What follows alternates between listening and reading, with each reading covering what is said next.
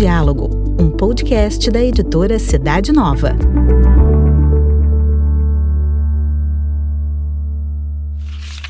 Palavra de Vida.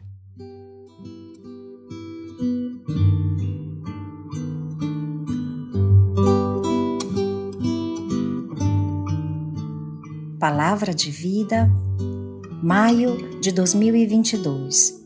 Eu vos dou um novo mandamento, que vos ameis uns aos outros. João, capítulo 13, versículo 34. Estamos no momento da última ceia. Jesus, à mesa com seus discípulos, acaba de lavar-lhes os pés.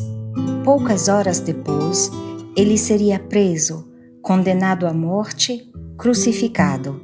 Quando o tempo é curto e a meta se aproxima, dizem-se as coisas mais importantes. Deixa-se o testamento. Ao narrar esse episódio, o Evangelho de João não traz o relato da instituição da Eucaristia. Em seu lugar, relata o lava-pés. E é nesse enfoque que o mandamento novo deve ser compreendido. Jesus primeiro faz e depois ensina, e por essa razão sua palavra tem autoridade. O mandamento de amar o próximo já constava no Antigo Testamento. Amarás o teu próximo como a ti mesmo. Levítico 9:18. Mas Jesus destaca nele um aspecto novo: a reciprocidade. É o amor mútuo que cria e identifica a comunidade dos discípulos. O amor mútuo tem sua raiz na própria vida divina, na dinâmica trinitária que o homem é capaz de compartilhar graças ao Filho. Chiara Lubick exemplifica isso oferecendo uma imagem que pode nos iluminar.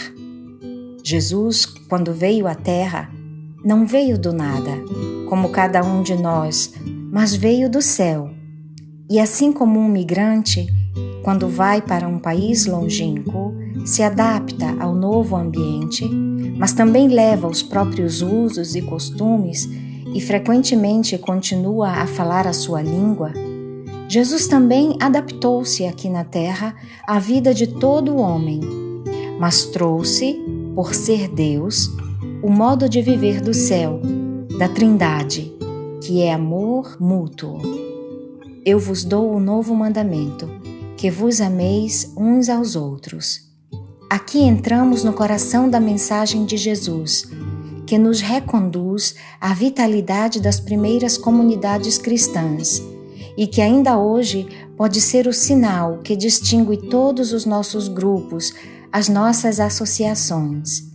Em um ambiente onde a reciprocidade é uma realidade viva, experimentamos o significado de nossa existência encontramos a força para seguir adiante nos momentos de dor e de sofrimento.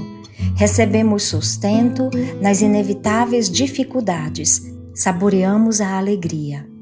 São muitos os desafios que enfrentamos todos os dias: a pandemia, a polarização, a pobreza, os conflitos, Imaginemos por um momento o que aconteceria se conseguíssemos colocar em prática essa palavra de vida no nosso dia a dia. Diante de nós, encontraríamos novas perspectivas. Aos nossos olhos se abriria o genuíno projeto da humanidade, motivo de esperança. Mas afinal, quem nos impede de despertar essa vida em nós mesmos e de reavivar ao nosso redor relações de fraternidade que possam se estender para cobrir o mundo inteiro? Eu vos dou um novo mandamento: que vos ameis uns aos outros. Marta é uma jovem voluntária que dá assistência a detentos na preparação para os exames universitários. Ela conta: A primeira vez que entrei na prisão, encontrei pessoas com medos e fragilidades. Tentei estabelecer um relacionamento, primeiramente profissional, depois de amizade, baseado no respeito e na escuta. Logo percebi que não era só eu que estava ajudando os presos, mas que também eles me davam todo o apoio. Um dia, Enquanto eu ajudava um estudante para um exame, faleceu uma pessoa da minha família. E, ao mesmo tempo, o jovem teve sua condenação confirmada pelo Tribunal de Segunda Instância. Estávamos ambos em péssimas condições. Durante as aulas, eu percebi que ele remoía um grande sofrimento dentro de si, mas conseguiu confiá-lo a mim. Carregar juntos o peso dessa dor nos ajudou a seguir em frente. Quando o exame terminou, ele veio me agradecer, dizendo que sem mim não teria chegado ao fim. Enquanto, por um lado, na minha família, uma vida cessava, por outro lado, eu sentia que estava salvando outra vida. Percebi que a reciprocidade torna possível criar relações verdadeiras de amizade e de respeito. Letícia Magre